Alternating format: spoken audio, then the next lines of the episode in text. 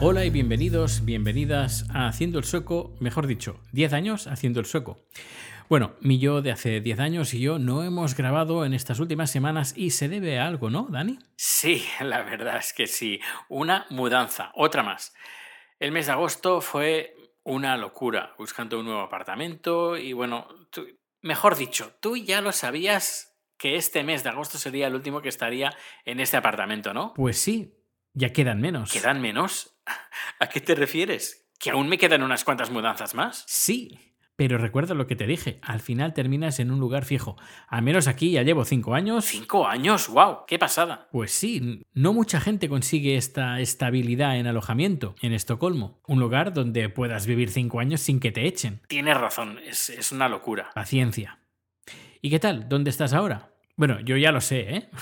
Estoy en Hasselbystrand, a más de 30 minutos en metro, al noreste de Estocolmo, bastante lejos, pero lo bueno es que estoy bastante, bueno, mejor dicho, estoy casi al lado del metro. Lo ves desde la ventana, ¿no? Sí, hay un supermercado al lado y bien, barato, está bien. El bloque es bastante antiguo, pero lo curioso es que por dentro está todo cableado con cable de red. Es chulo. Y la conexión a internet que tengo aquí, bueno, vuela.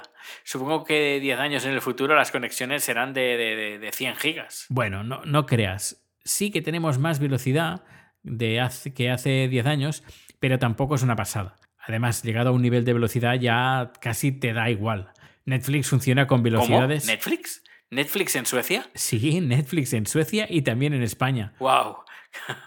Dios mío, pues sí que pasan cosas en estos próximos 10 años. Muchas cosas van a pasar, ¿cierto? Ya lo verás. ¿Cómo va la búsqueda de trabajo? Fatal. Los ahorros van desapareciendo poco a poco y no sé hasta cuándo... hay No sufras. Tú lucha, no pares de moverte. Es lo que hice en tu posición. Porque yo esté medianamente bien no fue porque me tocara la lotería o, o me lo dieran todo en bandeja. Luché y mucho por tener lo que tengo. Así que ahora te toca a ti. No, no, si yo no me quejo. Yo, además estoy muy motivado. Lo sé, sé que lo estás. Pero no te preocupes por mí, que, que lo voy a conseguir, ya verás. Más te vale. Bueno, así que de trabajo nada y qué tal el verano. Bien, pero para dormir fatal. Ahora no, ahora está la cosa mejor. Pero bueno, ya sabes que no puedo dormir con luz, aunque sea un- LED, con eso ya me cuesta dormir. Y me puse fatal por no poder dormir. Espero que con los años me haya acostumbrado a esto. Pues siento decirte que no. Un poco sí, ¿vale? Pero después de 10 años aún me sigue costando dormir en verano. Pero para eso inventaron las cortinas opacas, ¿no? Pues sí, menos mal de las cortinas. Que por cierto, ¿contaste lo que pasó con lo del ordenador? Lo del ordenador. eh, Ah, vale, sí. eh, no, no lo he contado. Mira, Dani, haz los honores. Vale, vale, pues eh, lo cuento. Eh, Bueno, yo estaba en, el apartamento de mi amigo, el que trabaja en el mayor sex shop de Escandinavia, o de Escandinavo, Eh, y bueno, guiño, guiño, ah, pues se ve que eh, trabajaba ahí un montón de horas, se quedaba muchas veces a dormir ahí en el trabajo, porque ese lugar abren las 24 horas. Y muchas veces, por no decir, de, de- de un mes a lo mejor, iba a la casa dos o tres días. Bueno, pues uno de estos dos, tres días del mes, que yo tenía mi- en el salón, yo ahí tenía mi ordenador y mi libreta, mis apuntes de sueco y todo. Bueno, pues un día de verano eh, yo estaba durmiendo y a eso de las 2, 3 de la mañana, más o menos, que estaba lloviendo a mares, por cierto, eh, escucho la puerta que entra alguien, entra él y entra con alguien más. Y bueno, yo no le di ninguna importancia. Pensé, bueno, ha venido con un amigo. Hicieron un poquito de ruido, pero bueno, tampoco me molestó. Dormí y al día siguiente. No, espera. Y a eso de las 6, 7 de la mañana, escucho ruido de alguien que se va. Yo pensé, bueno, se habrán ido. A eso de las 9 de la mañana, más o menos, 9, 9 y media, me levanto para seguir eh, buscando trabajo, escribiendo currículums, etcétera, etcétera. Voy al salón y me encuentro pues a mi amigo que está durmiendo en el sofá. Y pienso, ah, bueno, pues eh, el otro amigo pues eh, es el que se habrá ido. Me acerco a la mesa donde pues tenía yo todas mis cosas y sorpresa, el ordenador no está. Bueno, pues el portátil, el, MacBook Pro negro, pues... Pues mira, eh, este es el que tengo yo aquí ahora. Curioso. Bueno, pues este, ese ordenador, ese MacBook, no estaba. Así que despierto a, mi amigo y le digo, oye, eh, ¿dónde has puesto el ordenador? Y me dice, ¿qué ordenador? Pues en su sitio. Yo, no, en su sitio no está, así como dormido, en su sitio no está.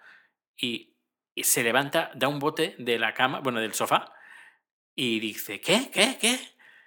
Y nada, le digo, oye, no, no está el ordenador. No jodas, no jodas, no jodas. Yo, ¿qué?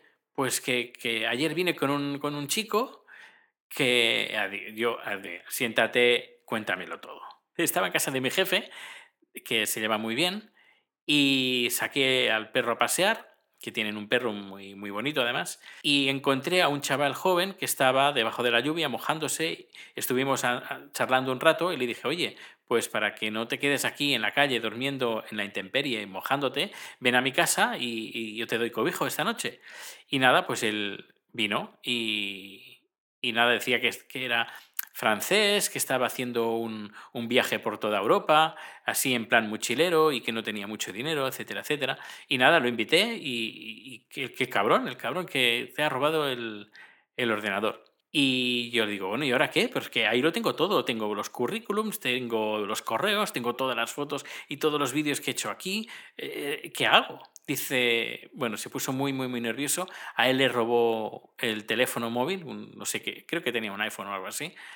Pues también desapareció. Y pensó, mm, déjame pensar. Ah, dice, nos hicimos amigos en Facebook. Así que voy a buscarlo en Facebook y ahí seguramente estará.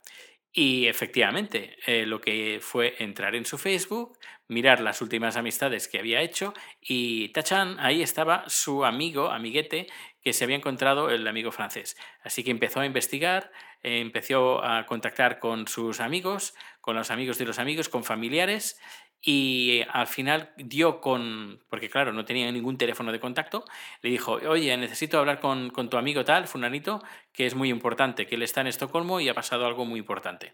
Así que al final habló con él y le dijo que, sabía dónde vivía, sus padres, su familia, sus amigos, y en plan, ah, en plan mafia total.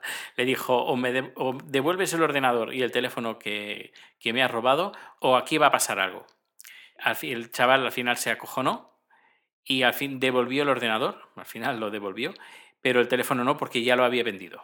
Pues menudo, menudo susto que me, que me tocó. Pues sí, la verdad, fue una historia increíble. Eh, gracias por mencionarlo porque casi lo había olvidado. Y estas cosas, francamente, no hay que olvidarlas. No, no, cierto, cierto. Bueno, ya sabes que yo lo tengo mucho más fresco. ¿Y ahora qué pienso? ¿Vas a hacer este podcast en tiempo real?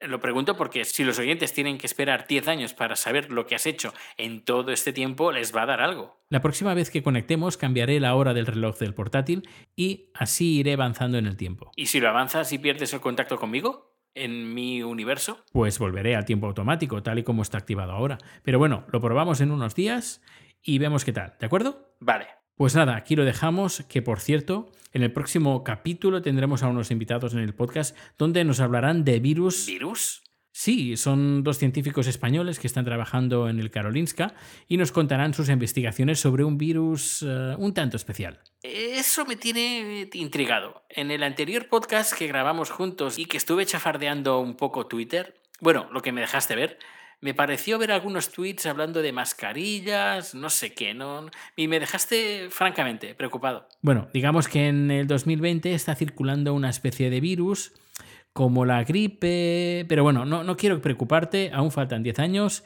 y preocuparte por esto no servirá de nada. Vale, vale, eh, si tú lo dices, me lo creo. Pues muchas gracias, Dani. Ya sabes, no te rindas porque lo vas a conseguir.